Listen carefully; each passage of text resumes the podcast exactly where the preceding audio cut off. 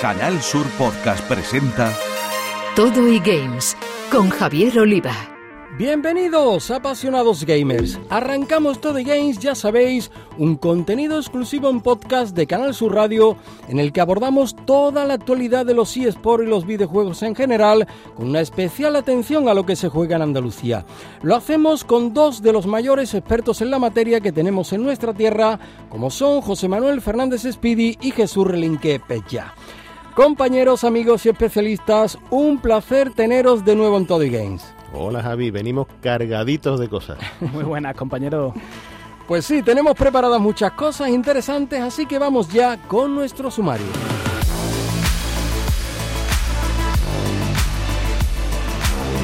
Giants, nuestro equipo andaluz en la élite de los eSports, se ha colado entre los mejores del mundo de Valorant. Han llegado a disputar el Mundial este verano donde solo había un español, con el que vamos a hablar. Se trata de Fitiño.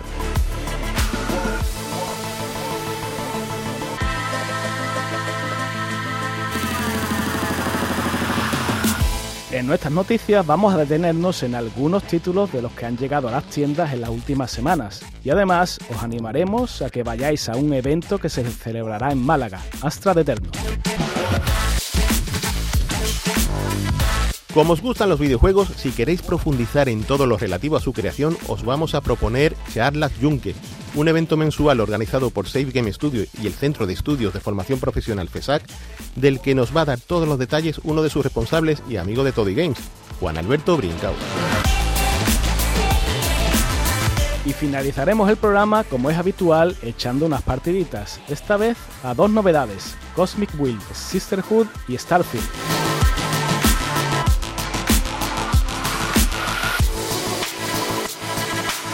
Todo y Games. Os hemos hablado muchas veces de los logros en LOL de Giants, nuestro equipo andaluz de eSport varias veces campeón de la Superliga. Pero hoy queremos centrarnos en la escuadra de Valorant, que esta temporada ha brillado por encima de todo y de todos en el club malagueño codeándose con los mejores del mundo. El único gamer español en ese equipo es un gallego que lo hemos adoptado en Málaga como uno más. Se trata de Adolfo Gallego, alias Fitiño. Fitiño, ¿qué tal amigo? Bienvenido a Todo Games. Hola, ¿qué tal? Todo muy bien, todo bien. Encantados de tenerte. Oye, lo primero, ¿ya has recuperado de estos intensos eh, meses de competición? Sí, ya he descansado unas semanas y ahora estoy ya un poco calentando para el siguiente año. Bueno, eh, aquí al lado tengo a nuestros jugones y expertos en el mundo de los videojuegos, José Manuel Fernández Espíritu y Jesús Rinquepella, que oye, quieren aprender un poquito de ti. Vamos a intentarlo, Fitiño, a ver si estamos tomando nota. Pues mira, hemos contado que, que, ha sido una temporada muy, muy intensa, pero nos gustaría recorrerla contigo, pasito a pasito. Y, ¿Vale? a ver, empieza todo, ¿no? Cuando Riot Games elige a Giants, eh, además de a otros dos grandes equipos españoles como COI y Heretics, entre los 30 clubes que van a disputar la Valorant Champion Tour, la VCT, dentro de la región EMEA, Europa, Oriente Medio y África. ¿Y qué podemos añadir a esa trayectoria? ¿Qué nos puedes contar? A ver, eh, yo estaba en el club de Giants cuando los eligieron y obviamente ser de los 10 clubes de EMEA es como un sueño para el club y además para los jugadores que están en, en ese equipo porque al final es como una algo muy especial de jugar en el, la mejor liga de Europa y al final tienes de posición ahí en los mejores torneos del mundo. Uh -huh. Entonces, es, no sé, fue muy bonito cuando dio la noticia, la verdad. Bueno, Fitiño, de hecho es una noticia eh, que de alguna manera consolida ¿no? eh, tu logro de primero eh, formar parte de un club como Giants. Que, que, podríamos decir que a tus solo 23 años, quien lo cogiera, quien lo cogiera, ya se ha convertido en, bueno, en el club de tu vida, ¿no? ¿Qué sientes ¿no? en, en esta situación tan especial? A ver, yo he acompañado a Giants, ya creo van a ser tres años, creo que ya, ya no tengo ni no tengo ni la cuenta en la cabeza, pero creo que ya son más de tres años. Han confiado en mí desde el principio, desde que salió el Valorant. Apostaron por mí y los, los estoy acompañando y está siendo una aventura muy bonita. Y el estar al final de ir como del principio, ahora llega a ir con ellos hasta lo más alto, pues es muy bonito.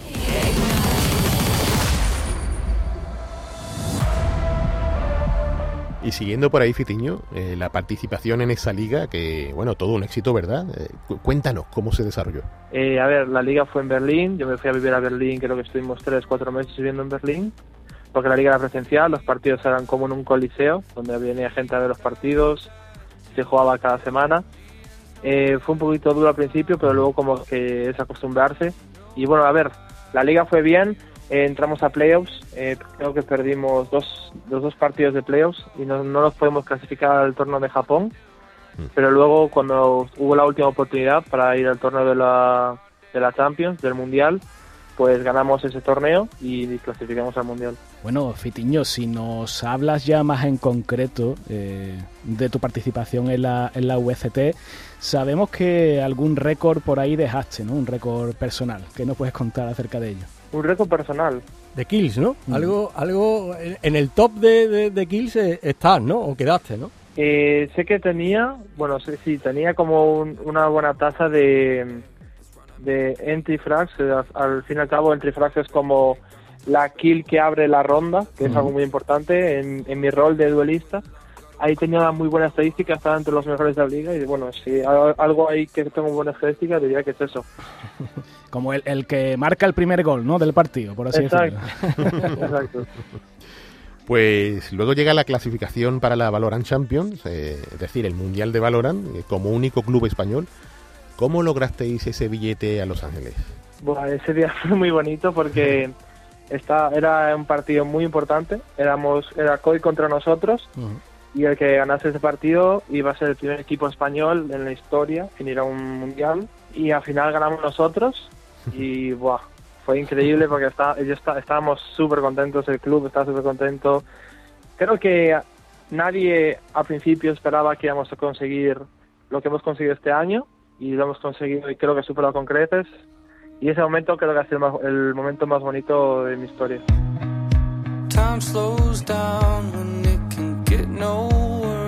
A ver, Fitiño, concretando un poco ¿no? en, ese mundial, eh, que bueno, que, llegas tú allí eh, con cierta inexperiencia, ¿no? Y además siendo, eh, si no nos equivocamos, el, único español, ¿no? bueno, pues bordas lo que sería el, primer partido y, os quedáis a muy poco de ganar a un, equipo como el Edward Gaming de, China, ¿no? ¿Qué emociones sentiste en, en, este, bueno, debut, por así decirlo? ¿no? Creo que por, no sé si es experiencia, pero creo que ya no sentía tantas emociones lo que es dentro del juego, porque creo mm. que me hice como, no sé, creo que la experiencia sin más de jugar muchos partidos. Mm. No estaba súper emocionado ni nervioso ni nada por el estilo, simplemente tenía ganas de jugar el primer mundial que he jugado en mi vida y disfrutar la experiencia y, al final darlo todo con el equipo. Pero ha sido, o sea, muy entretenido y divertido.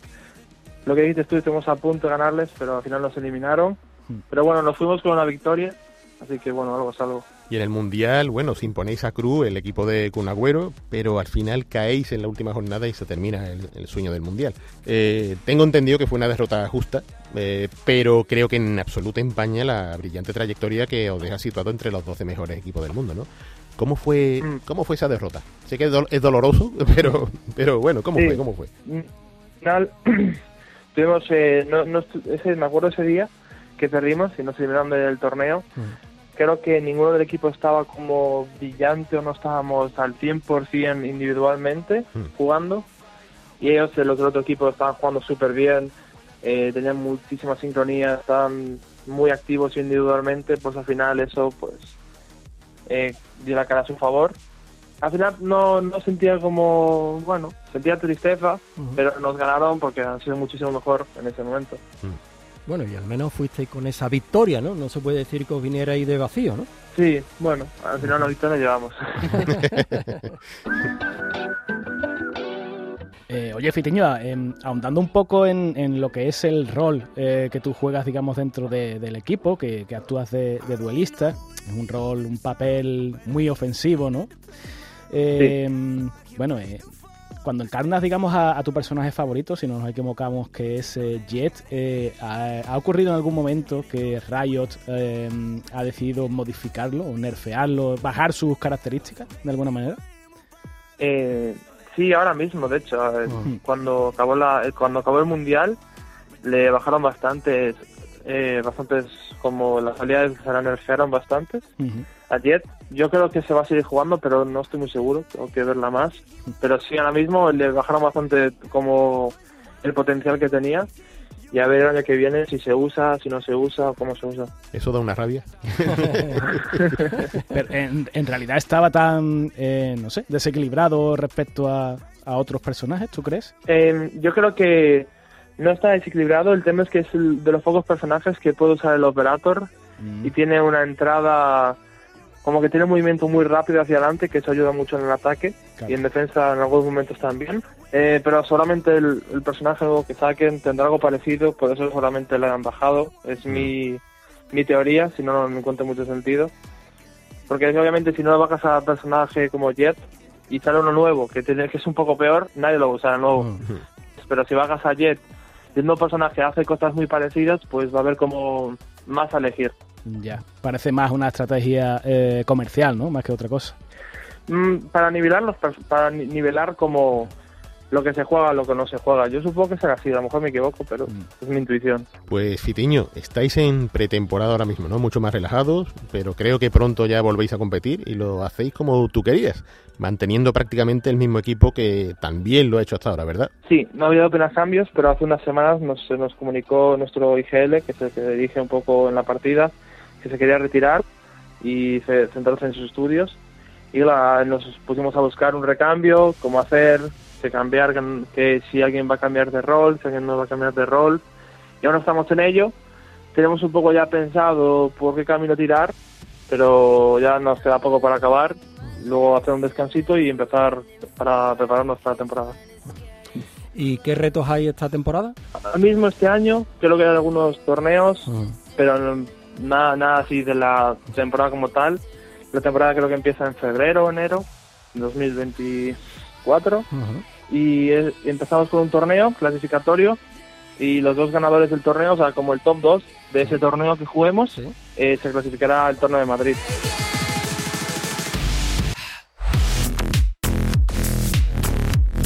Bueno, por último, Fitiño, eh, a ver, eh, hemos hablado un poquito del tiempo que llevas ahí en Málaga. Cuéntanos cómo te encuentras en, en la ciudad, en Giant, viendo crecer a un club en cuanto a estructuras, ¿no? Desde que, que pasaste una primera época por él, ahora con esa Home of Giant, en fin, tantos proyectos, tantas inversiones. ¿Cómo has vivido ese cambio brutal de, del equipo, del club? A ver, yo cuando empecé no veía mucho a Málaga.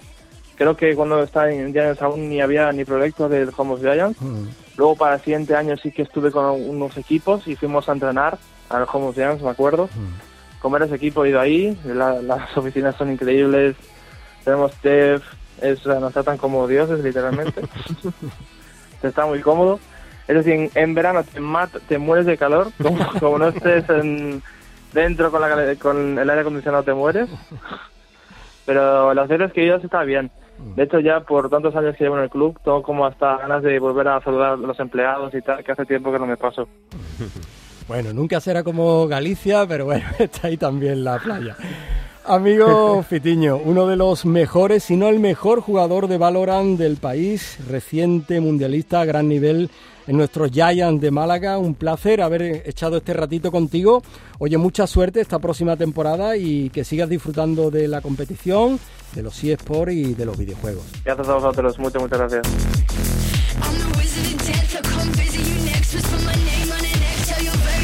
Todo y Games. En cuanto a las noticias, vamos a hablar de eventos. ¿No es así, Pella? Así es, empieza la temporada de eventos y bueno, pues el pistoletazo de salida, de alguna manera, lo da un, un clásico del videojuego retro en nuestro país, que en esta ocasión se, se celebra en nuestras tierras andaluzas, en concreto en Málaga. Estamos hablando de Astra Eterno, eh, que este año regresa para iniciar una especie de gira de despedida que le llevará por varias ciudades españolas. Recordemos que la última edición se celebró en Barcelona en octubre de 2022 y ahora, como hemos dicho, bueno, pues el evento rinde visita a la ciudad malagueña, concretamente el 30 de septiembre, en el Salón de Actos del Colegio de la Asunción de Málaga. Astra Eterno fue la primera feria de España dedicada a la compañía que, que a muchos nos hizo disfrutar tanto en los años 80 como principios de los 90 con esos ordenadores Astra. Yo tuve un CPC Plus, no sé si, si Speedy en este caso tuvo alguno porque era más de MSX, igual que Javi, ¿verdad? Sí, efectivamente. Yo, yo a posteriori, a posteriori. Lo vi, lo vi, lo vi, eso sí, lo vi, lo vi. Bueno, eh, a, ver, sigue siendo popular, ¿no? Entre los círculos retro, así que este Astra Eterno, pues nos trae lo clásico de este tipo de eventos: exposiciones, eh, charlas, mesas redondas, firmas de libros y, muchos stands relacionados con el mundo de- del ordenador. Que fue pues, uno de los cuatro grandes jinetes del apocalipsis de, de los salones europeos de los 80, ¿no? Eh, junto a Commodore, Spectrum y el mencionado MSX. A ver, nombres propios de, Astra Eterno de, Málaga. Pues, por ejemplo, gente ilustre como José Antonio Martín y Pablo Ariza, que eran integrantes de, de Cryptsoft, aquellos que programaron para Dynamic eh, juegazos como AMC o Rescate Atlántida. También harán acto de aparición eh, gente de la propia Dynamic, ¿no? Eh, bueno, ya clásicos también de este tipo de encuentros como Pablo Ruiz, Raúl Ortega o Luis Rodríguez. Y también habrá gente eh, que perteneció en su día a, a Toposoft, eh, como César Astudillo Gominolas, el músico, o el grafista Julio Martín y, el también grafista Ricardo Cancho. Pero yo creo como dato más llamativo de todos eh, va a estar el gran Roland Perry, que para el que no lo conozca fue el principal técnico, bueno, el, el responsable, ¿vale? El arquitecto de, del Astra CPC y de su posterior consola GX4000, ¿no? Así que, bueno, pues con este elenco de, de visitas, de ilustres y con toda la parafernalia retro que habrá allí para disfrutar, yo creo que, que está claro que, que merece la pena, ¿no? Merece la pena que visitéis esta feria itinerante que ya se está despidiendo, como decimos, en este año y que, que tenéis que ir ¿no? a Málaga para, para jugar una vez más al Astra CPC. Lo de Roland Perry es interesante porque todavía hay gente que se cree que el, el Amstrad lo, lo diseñó el magnate Alan Sugar directamente. Como pasa con el Spectrum. Que, Con Sinclair, claro. Exactamente, que parece que lo diseñó el que pone el dinero. Y no, bueno, hay, hay gente, hay gente detrás, hay valores técnicos. Pues por mi parte vamos a ir a por una novedad que no es para ordenadores Amstrad, sino para los sistemas actuales, tanto PC como para consola, y se trata de Daymare 1994 Sandcastle, precuela de Daymare 1996. O sea, es un juego aquí que tenemos los años, claramente nos retrotraen a esos 90 no tan, tan añorados, ¿no? En cierto modo por las ropas horteras y las músicas chillonas, ¿no?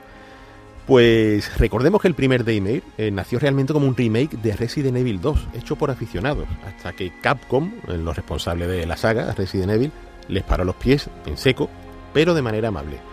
Sea, en lugar de quedarse el asunto en el clásico Cease and Desist, con le- legüellos de por, de por medio y tal. Eh, Capcom invitó a este equipo a Invader Studio a sus oficinas en Japón, se preocuparon de asesorar a estos chavales, eh, les facilitó incluso personal para que mm, lo colaboraran en algunas funciones y tal, de cara a que sacaran su propio videojuego, ¿no? Y así nació ese Daymare 1994, un juego muy, muy, pero que muy al estilo de Resident Evil, pero con identidad propia. Estaba muy bien. Tenía sus fallos, ¿no? De, equipo verde todavía, ¿no? Pero era un juego bastante salvable. Y en estos días ha salido la continuación, que en verdad es la precuela, ¿no? Es un capítulo situado dos años antes del primer Daymare y, oye, juegazo. Pero juegazo, ¿eh? Al punto de que adelanta por varias cabezas en términos de calidad al original. Y lo cierto y verdad es que tanto en escenario como en enemigos, ¿no? En la variedad de enemigos se repite bastante. Es menos variado, pero la historia está fenomenalmente contada. El sistema de combate con los enemigos, ¿no? A los que tendremos que congelar con un arma nueva, dejarlos helados para luego romperlos en pedazos. Eh, Súper divertido, me ha parecido genial. Es muy, muy, muy manejable, muy jugable. Todo lo contrario que pasaba con el anterior, que era un poco farragoso. Y debo decir que en mi entorno nos hemos viciado cosa mala con este juego. Nos ha encantado y los recomiendo, ¿eh? De corazón, porque encima ha salido a buen precio, como buen indie. Y pedazo de juego que nos llega desde Italia, este Daymare. Hay que decir que el hecho de que la propia Capcom, eh, bueno, pues se tome tan bien, ¿no? Eh, Sí. Ese homenaje barra eh, plagio, como queramos llamarlo, ¿no? Porque al final estás haciendo un remake de un juego que tiene su copyright, evidentemente, pues en vez de denunciarlo, ¿no? Y, y tirarlo abajo, que, que le aconsejen para, para que emprendan su propio camino, me hace pensar en ejemplos totalmente contrapuestos voy a decir Nintendo, eh, muchas veces eh, pues ponemos en, en liza ¿no? este tipo de, de- de prácticas porque a Nintendo no le gusta ni un pelo de que haga alguien cualquier cosa similar, parecida ¿no? a sus creaciones, pero fíjate tú, esta gente, eh, lo bien que, que lo han hecho. ¿no? Nintendo Sega te ponen el abogado en la puerta. Total, total, Sí, sí. totalmente.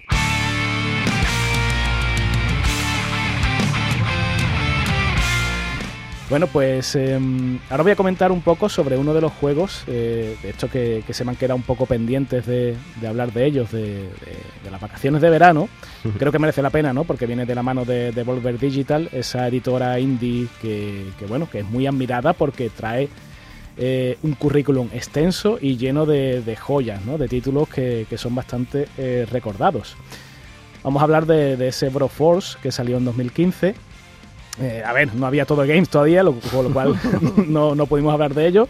Así que es momento de, de recordarlo. Era un juego, o sigue siendo un juego de acción que utiliza el pixel art, eh, ya sabéis, ¿no? el, el homenaje, esa especie de homenaje al, al aspecto visual de los juegos antiguos, pero con mucho arte, ¿no? Eh, bueno, empezaba a coger eh, una pechada de referencias de, de personajes de cine y televisión de los 80 y de los 90, otra vez los 90 eh, revival, ¿no? Hoy. Qué retro estamos. Total. Y bueno, personajes como Stallone en su rol de Rambo, Schwarzenegger en el papel de, bueno, que jugaba en la película de, de Comando, estaba por ahí Chuck Norris, MacGyver, Robocop, Indiana Jones, un elenco brutal. Eh, paro aquí, pero es que hay muchos más, ¿vale? Hasta Machete, ¿eh? Dani Trejo ahí. Machete, sí, sí, sí. Machete que es más posterior y tal. Pero, pero claro, eh, caricaturizados, ¿no? Eh, un poco em, con este, pasados por este filtro de pixel art y, y un juego vibrante con mucho gore, entre comillas, porque estamos hablando de píxeles como puño, entonces, bueno, pues el gore, en fin, hasta cierto punto, ¿no? Eh, un juego que, que tuvo mucha aceptación y que, bueno, pues ocho años después resulta que recibe ahora una actualización gratuita que se llama Broforce Forever y que trae mm, seis nuevos personajes. Eh, Buffy Cazavampiros, Demolition Man, Sena la princesa guerrera y, y a mí el que me flipa ya, Antonio Banderas en, en el papel de. Ole. Sí, sí. o sea, esta gente, pues como digo, tiene, tiene mucho arte y, y, bueno, y, y mucho tiento a la hora de, de coger, de seleccionar personajes. Y por supuesto, bueno, pues nuevos escenarios, armas, enemigos y tal, eh, contenido adicional que yo creo que, que es el- lo ponen en liza como el momento perfecto para recuperar este juego. Y aprovechar que por primera vez llega ahora al Game Pass de, de consolas Xbox y, y de PC. Aparte de, bueno, de poder jugarlo en, en PlayStation 4 o Nintendo Switch. Qué divertido, eh, Broforce, eh. Eh, De estos juegos que coges, te enganchan y no, no te desprendes de ellos hasta que te lo acabas, ¿no? Te dicen desde el principio no me suelte. Y aunque se ponga de lo más complicado, porque se pone, se pone muy complicado por momentos, no puedes darle la espalda en absoluto. Una maravilla. Y algo parecido pasaba con Horizon Chase. Juegazo de carreras, también con una estética un poco retro, ¿no? Muy, muy noventera también diría yo. Eh, con gráficos low poly. Low poly es que tiene menos polígonos de la cuenta para parecer un poco retro el juego, aunque luego se ve súper bonito, ¿no? Y homenajeaba en gran medida clásicos de la conducción como Outrun, eh, Lotus Turbo Speed o los Top Gear, estos que salieron para Super Nintendo y tal. Y al respecto de esta última franquicia, eh, los brasileños de Aquaris, que son los que hacen este Horizon Chase, rescatan a Barry Leitch, el músico de Top Gear, y realiza una banda sonora brutal para Horizon Chase, adornando con fantásticas melodías a un juegazo que, bueno, apareció en móviles primero, en, en Android y en iOS, y luego en consolas y en PC, y se puede jugar por doquier, ¿no? Y generó una buena base de fans que, como no podría ser de otra manera, pues esperaban como agua de mayo este Horizon Chase 2, que acaba de aparecer ahora mismo, primero para Nintendo Switch y PC, y bueno, tiene la misma propuesta, solo que esta vez mm, hace mucho hincapié en un multijugador que se nos antoja muy, muy divertido, muy divertido. Por lo demás, pues tenemos una secuela muy, muy conservadora en cuanto a, mantener las premisas del original. Cumple con todo lo que se espera de una buena continuación, o sea, más y mejor. Es precioso en lo visual, las músicas de, de Age eh, rayan a una altura, mm, vamos, estará, estás tarareando todo el rato, ¿no? Mientras estás jugando. La jugabilidad más depurada y, bueno, hacen de Horizon Chase un título muy, muy a tener en cuenta. A poco que te gusten las carreras, sobre todo ese saborcito arcade, ¿no? Que en el que el freno prácticamente está de adorno, ¿no? Y el botón turbo es nuestro aliado. No cabe duda de que este Horizon Chase 2 es un videojuego que hay que invertir en él, merece la pena. En Canal Sur Podcast Todo y Games con Javier Oliva.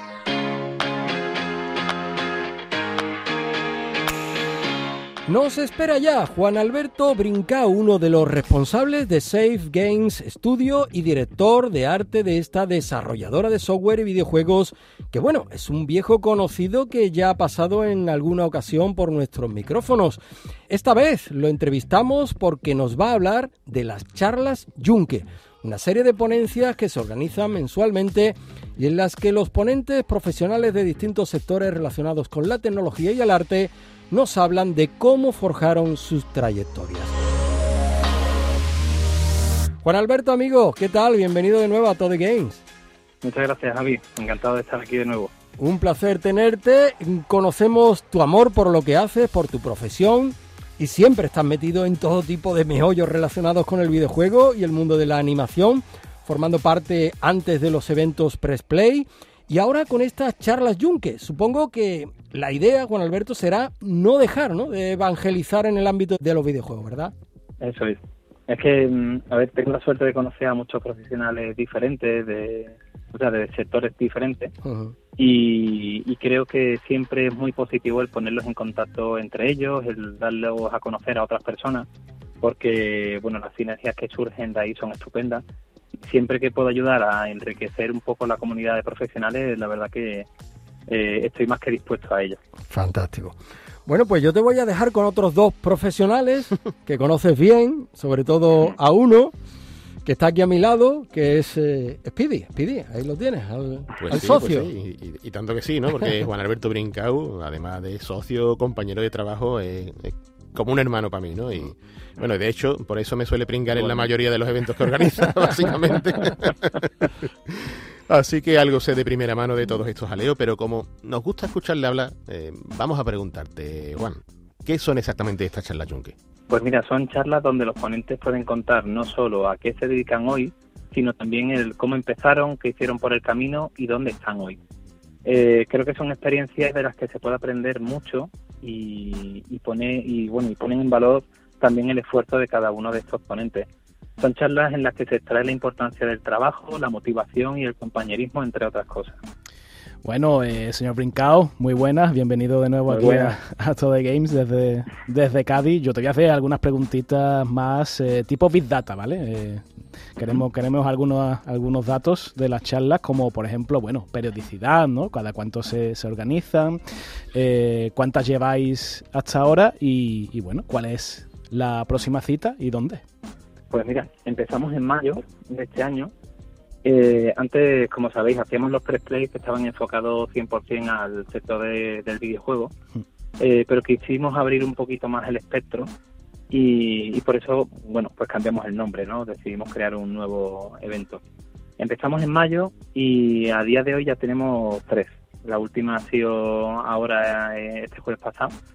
Y bueno, la idea es ir haciendo una mensual, solo que sabemos que hay meses del año, como en las vacaciones de Navidad y vacaciones de verano, que son más difíciles a la hora de coordinar a todo el mundo, porque está la ciudad está, está todo el mundo cada uno por un lado y, y bueno, pero la idea es tener una, unas ocho o nueve charlas anuales. Y bueno, y sí, eh, me has preguntado por dónde. Las damos en, o sea, las charlas las impartimos en FESAC Sí. que bueno como aprovechando que tanto tanto Spidey como yo somos docentes allí eh, pues bueno nos ayudan o nos permiten digamos son son nuestros anfitriones en estos eventos y nos permiten usar las instalaciones para acoger a todo el mundo Mm, to- todo queda en casa, ¿no? Al final, ¿no? sí Os recordamos que está en Sevilla, FESAC. Justo enfrente de- del recinto ferial, ahí con todo el arte. Bueno, una cosa, Juan Alberto, que hemos podido comprobar es que las charlas se llenan, ¿no? Un público asistente totalmente entregado y muy joven, la, la mayoría de los que están ahí. ¿Qué nos puedes contar acerca de, de esa motivación que prácticamente se palpa en el aire? Pues mira, todos vienen muy interesados en conocer a los ponentes y su trayectoria, ya sea porque los conozcan de antes o porque les han interesado eh, pues la- las mini bios que escribimos de ellos, ¿no? Escribimos una mini biografía para poner en situación a todo el mundo. Y, mm, y bueno, y vienen muy interesados porque además de oírles, cuando termine la charla nos vamos a hacer networking. Vale, Juan Alberto, networking. Yo creo que eso suena interesante, ¿no? Además, como yo he estado en algunas charlas, no en Junque, ¿no? Sino en la anterior etapa de, Press Play, me consta que es eh, bastante interesante lo que se hace allí. Así que es tu momento para que nos expliques, bueno, qué, qué es eso de, de networking, qué se hace después de la charla. Pues mira, cuando termina la tercera charla, todos los asistentes se presentan diciendo su nombre y el cargo que tienen actualmente o los estudios que están que están cursando, ¿no? Porque como habéis dicho antes, viene un público muy joven, eh, en su mayoría y muchos pues son de estudios distintos, de otras escuelas y, y bueno, y digamos que nos juntamos aquí. Eh, cuando ya todo el mundo se ha presentado, pues claro, ya no solo conocemos a los ponentes, sino que sabemos un poquito quién más tenemos ahí en la sala. Eh, que muchas veces, ya os digo, son profesionales o son personas que están organizando un estudio indie o están emprendiendo. Y claro, si no se presentaran los ponentes, al hacer networking, que básicamente es charlar con los otros asistentes y conocerse y, y crear pues nuevas relaciones entre ellos, eh, si no se presentara todo el mundo, eh, tendríamos a tres ponentes atosigados con 60 personas que querrían hablar con ellos. En el momento en que todo el mundo se presenta, ya gente del propio público va a querer hablar después con gente del propio público. Y al final tenemos, pues bueno, como grupos de conversaciones en, eh, por allí que, que, bueno, que muchas veces han dado lugar a, a, a que a partir de que se han conocido ahí han montado equipos de desarrollo o se han ido llamando para, para otros eventos o incluso empleos. Así que nada, el networking que hacemos es bastante, bastante positivo. Doy fe, doy fe. Pues toca hablar de los invitados, Juan Alberto. Mm, tanto de los que hayan pasado por Yunque como de los que están por venir, que tengamos ahí en mente. Pues mira, eh, concretamente hemos tenido a Laura Costa, que trabaja como project manager en, en proyectos tecnológicos, eh, realizando pues labores de museología para otros países, eh, como Qatar, Abu Dhabi. Eh, hemos tenido también a Daniel Benítez, que es desarrollador de videojuegos, es experto en pixel art y si buscáis su nombre en internet vais a llegar a cursos de doméstica o a los videojuegos que tiene hechos. También ha venido Santi Risco, que es animador profesional que ha trabajado en películas como Cloud, Unicorn Wars. Y bueno, en ediciones anteriores hemos tenido eso, tanto perfiles artísticos como tecnológicos. Todos digamos que están ligeramente ligados o directamente ligados a la tecnología. Pero obviamente eh, no todo el mundo es mm, programador o todo el mundo es artista, sino que intentamos siempre traer perfiles diferentes.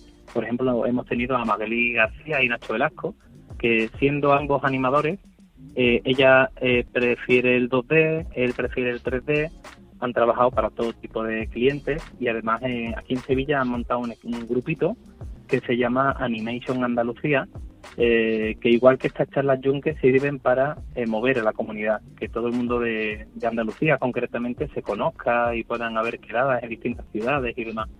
Hemos tenido a Jesús Tobar, que es desarrollador web y, mm, y cofundador de Laika Wave, un estudio de, o sea, de diseño gráfico de aquí de Sevilla. Y hemos tenido también a Kiko Jiménez, que es CEO de Tecnoshop VR, que es una empresa que fabrica hardware para todo tipo de proyectos, como por ejemplo eh, Portaventura hace poco ha inaugurado un, una atracción para personas con silla de ruedas, ¿vale? Personas que de movilidad reducida y demás, eh, que o sea, no es ni más ni menos que la atracción de un charter, que la han adaptado eh, exclusivamente eh, para, para estas personas y, y se ha hecho desde aquí, desde, desde Sevilla, desde Écija. Y bueno, como ellos, pues han venido, hemos tenido eso. A día de hoy son nueve. No me voy a parar con todo porque tendríamos que hacer un programa más largo. Eh, y bueno, y de los que están por venir no me gustaría hablar porque creo que, que para eso está el hacer un poquito de promo y decir que se nos siga en redes sociales. Y así es un poquito la sorpresita de El, cada mes. el gancho, ¿no? El gancho ahí. Ah, hombre, claro que sí. hombre, que si luego alguno de los ponentes no puede venir, no le estemos dejando mal. Claro, claro. Hay que editar el programa. Pero la verdad después. que y tenemos a mucha gente interesada. De hecho, cada vez que terminamos una, Mm. eh, proponemos en redes que si alguien quiere ser ponente, que se, que se ponga en contacto con nosotros. Bueno, pues dejando un poco de lado, Juan Alberto, el, el tema de, de las charlas, eh, queremos que nos cuentes para terminar cómo van las cosas por 6 Games. Eh, bueno, hemos visto que, que los, en los últimos meses, eh, para la nueva temporada, eh, le habéis metido mucha caña, ¿no? Al tema de, de reforzar vuestros cursos y tal. Sí, la verdad que, mm, o sea, la idea era eh, precisamente este año no hacer cursos porque tenemos muchos proyectos. Mm. Eh, pero bueno, surgió la oportunidad, vinieron varios posibles profesores que nos parecieron, pues eso, unos perfiles muy interesantes. Por ejemplo, el propio Santi Risco, que ha dado la charla esta semana, eh, es profesor nuestro. O sea, eh, lo conocí de hecho en Animation Andalucía. Le dijeron, oye, habla con este tío si quieres dar curso. Y a partir de ahí fue cuando dijimos, bueno, venga, vamos a, a montar un curso de animación 2D tradicional en digital. Que sabiendo que había trabajado en películas como Klaus, eh, hombre, lo que puede enseñar este hombre en cuanto a animación 2D eh, es estupendo. Y tenemos ese, tenemos uno de creación de assets, que un asset de un, un arma, un mueble, eh, una cantimplora en un videojuego, ¿vale? Pues creación de assets 3D para videojuegos, que lo imparte eh, lo imparte Diego Torres, que bueno, este hombre trabaja de forma freelance desde Granada para Estados Unidos desde hace un montón de años.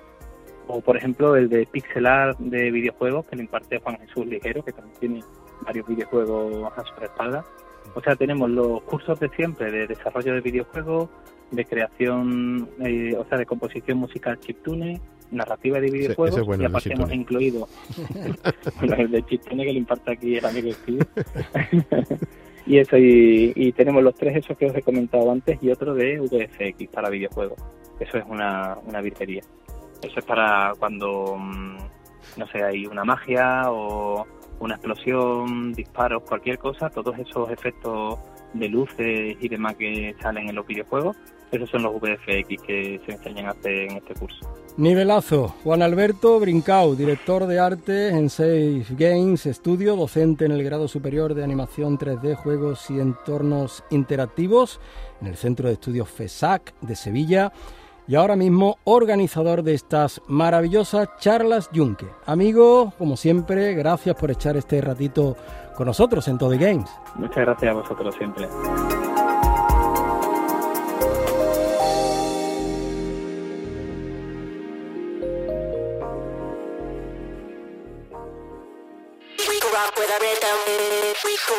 Todo y Games. Y la esperada hora de jugar ha llegado. Hoy lo hacemos con Starfield y con Cosmic Will Sisterhood. Humanity has always hunted for knowledge in the unknown. The wonder is not that the field of stars is so vast, but that we have measured it.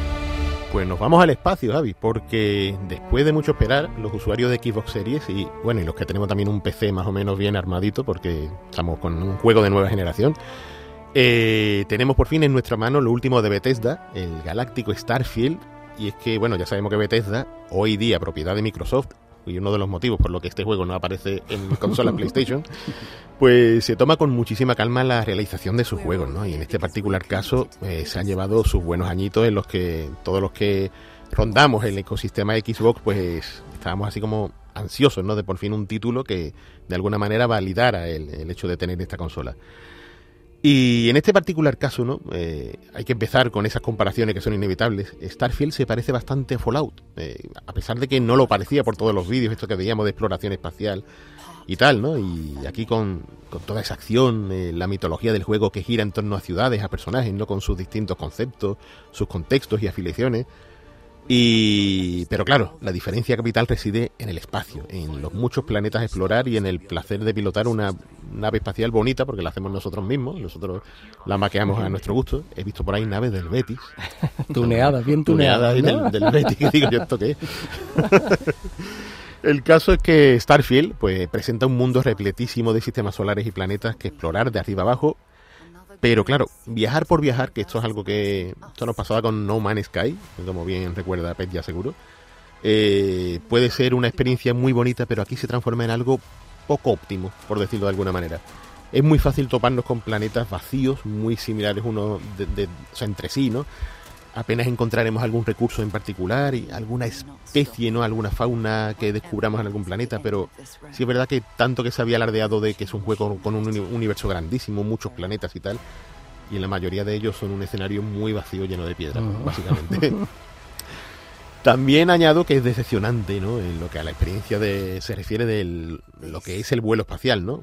A ver, saco a No Man's Sky de nuevo a colación, que la exploración era fascinante, salir de un planeta para irte a otro, el, despegue, el aterrizaje, ¿no? Todo controlado por nosotros, pero en Starfield no. En Starfield es complicado escapar, por ejemplo, de situaciones cuando, por ejemplo, nos viene un- una nave pirata, un- una nave hostil a asaltarnos, pues nos van a atacar sí o sí por la falta de movimiento que tenemos, ¿no? Y por otra parte, eh, digamos a, a medio plazo, ¿no? Ese gran universo expansivo de Bethesda eh, termina dando la sensación de al final ser otro mundo abierto más, otro mapa en el que podemos movernos entre ciudades usando menús.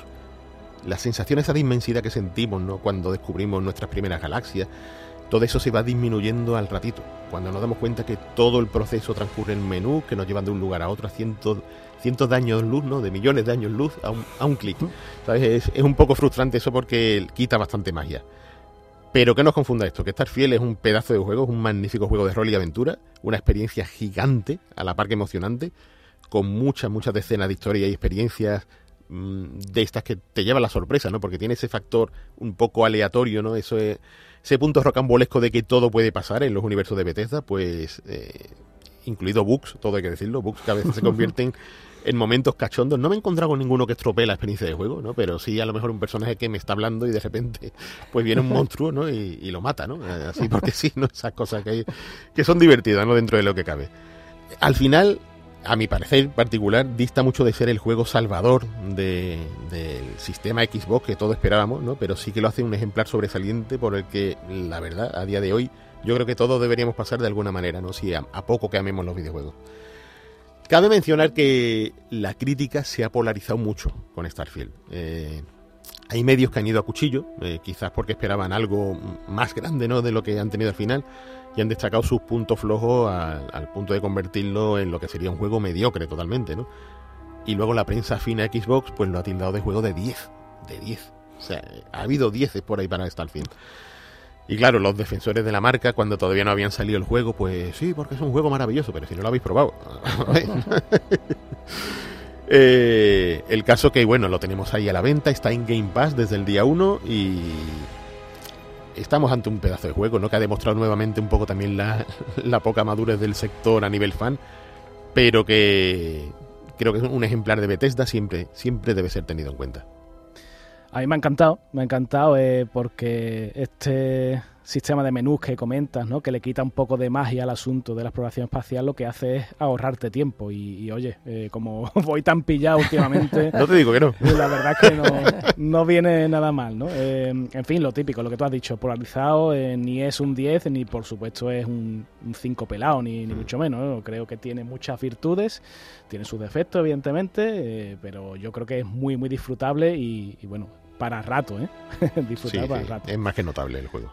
En fin, y yo vengo hoy a hablar de, de otro juego que ha salido hace poco. eh, de hecho, este es un juego español, aunque el título, que es Cosmic Wheel Sisterhood, bueno, pues no parece que sea muy, muy de aquí, ¿no? Pero realmente sí, sí, lo ha, lo ha desarrollado el, el estudio valenciano de Constructeam, que, que, bueno, que ya ha hecho sus pinitos, ¿no? Ha hecho grandes juegos como, como aquel eh, de Red Strings Club, que fue su segundo juego comercial y que, en el tema de la ficción interactiva pues ya, ya destacó bastante, ¿no? Pero yo creo que aquí ya se han superado, ¿no? Estamos hablando de, una historia de, brujería, de un aquelarre, ¿no? De hecho, más en concreto de Fortuna, que es una bruja que, la han exiliado después de, anticipar una especie de catástrofe, ¿no? Que, se llevaba por delante incluso a su, a su propio aquelarre, ¿no? A su grupo de brujas. Em, y bueno, eh, ese es el punto un poco de, partida del juego, en el que vamos a vivir una, aventura narrativa muy, muy particular, ¿no? Porque, bueno, es difícil de calificar este juego, ¿no? Me, resulta complicado. Por un lado, eh, el corazón propio del juego no deja de ser un constructor de, de cartas, ¿no? De mazos de cartas. Tenemos que ir diseñando, conforme avanza la, la historia, pues una serie de cartas del tarot muy particulares, ¿no? Eh, bueno, pues resulta que Fortuna, hemos dicho que está exiliada desde hace una fecha de años. eh, de repente invoca a una criatura poderosa, un Behemoth, que se llama Abramar. Y este, este esta criatura gigantesca que tiene, que tiene mucho humor negro, la verdad, está muy bien diseñado, pues eh, le da el secreto o la llave para crearse esta baraja de, de cartas de tarot y poder leerle el futuro a ciertas personas eh, que le van visitando conforme avanza el, digamos, el, juego, ¿no? Eh, ¿Qué pasa en el juego? Pues mira, eh, nosotros estamos jugando la, aventura, la trama va avanzando y de repente, pues nos, mm, el, propio juego nos pide que hagamos una elección, ¿no? Entre varias decisiones. Y esas decisiones van a ir em, dictaminando lo que ocurre a partir de ese momento. Hay muchas decisiones, ¿vale? Y son decisiones del punto desde el punto de vista moral muy muy comprometidas no pues eh, por ejemplo tenemos que salvar a la jefa de la Aquelarre que nos ha exiliado o por el contrario condenarla no porque bueno no estamos de acuerdo con que llevemos ahí 200 años tirada no en medio de- del espacio no eso queda eh, pues en, en la, en la cabeza en la mente del jugador eh, hacer una u otra cosa eh, yo conforme jugaba, em, pues estaba creando mis cartas de tarot, estaba echándoles eh, las cartas a los personajes que, venían eh, y, a su vez, pues, algunos salvándolos, algunos condenándolos. Y en mi mente iba construyendo la historia y pensando cómo han hecho de Construct Team, cómo ha hecho para pensar, ramificar todas las posibilidades que hay en este juego, que son bueno, yo, no son infinitas, pero, pero casi, ¿no? Porque eh, todas estas decisiones, se, se- como digo, se van eh, dividiendo en posibles caminos, ¿no? Y aunque hay tres bloques de, de argumentos muy diferenciados, ¿no? Vamos creando cartas, vamos conversando en, en- en nuestra casa, ¿no? En el espacio, y se van produciendo flashbacks que completan la trama como si fuera piezas de, de un puzzle, pues es complicado incluso abarcar eh, mentalmente eh, cuánta historia hay escrita y cuánto nos estamos perdiendo por ir por un camino en lugar de por otro, ¿no? Y, y eso me parece fascinante. Estoy contando todo esto porque realmente el, el- creo que el poder, ¿no? El, eh, lo, lo mejor del, del juego está ahí, en, en el valor argumental, porque realmente el sistema de juego es muy simple. Es crear cartas, como digo, leer texto, ¿vale? Leer como si estuviéramos leyendo un libro y decidir, ya está. O sea, no hay momentos de, no sé, de juegos de habilidad, de, de- de rol incluso. Bueno, hay, hay un poco de rol porque tenemos que desempeñar nuestro, nuestro papel, ¿no? Pero quizás no sea un juego para todo el mundo. Ahora, al que le guste eh, la ficción interactiva que comenzó hace muchos, muchos años, hemos hablado algunas veces, ¿no? Con aquella aventura original, con, con el papel que tuvo Andrés Samudio en España con su aventuras AD y tal. Eh, bueno, yo creo que, el germen de todo eso está aquí, pero multiplicado por, mil, eh, en el sentido de que es un juego que yo jugaría solo una vez, porque a mí me gusta construir mi propia historia y quedarme con esa, pero aquel que, quiera probar una y otra vez va a tener eh, muchas, muchas horas eh, al lado de Fortuna, de la bruja desterrada. Y bueno, pues unas veces podemos, como digo, eh, llevar al, al desastre a nuestra jefa, o otras salvarla, o otras eh, postularnos como la propia, eh, la siguiente líder de, de la Quelarre, ¿no? Y ver qué ocurre. Creo que es un juego, ante todo, que tiene mucho mérito y que, por supuesto, como cada juego que, sale y que se hace en nuestro país, pues aquí estamos para, para eh, proclamar sus virtudes, ¿no? No sé si Speedy ha tenido la oportunidad de jugarlo, pero Todavía no he visto pantallazos. Muy atractivo el juego, Sí. el aspecto visual, ¿eh? me, me llama. Y la gente de, de Construct Team que siempre hace las cosas bien. Sí. O sea que hay que, hay que te- darle un tiento, sí o sí. Bueno, los que hemos probado esos libros interactivos de nuestra niñez, también seguro que, Lo que encontramos un, un- un juego muy, muy entretenido. Que, que al fin y al cabo es eso, es un elige tu propia aventura hipervitaminado.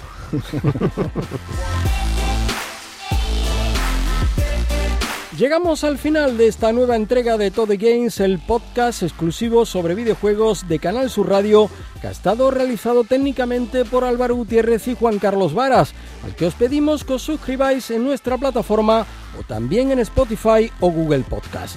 Nuestros expertos José Manuel Fernández Espíritu y Jesús Relinque Pella, como siempre, se despiden con un volvemos en dos semanas y mientras tanto... A, seguir jugando.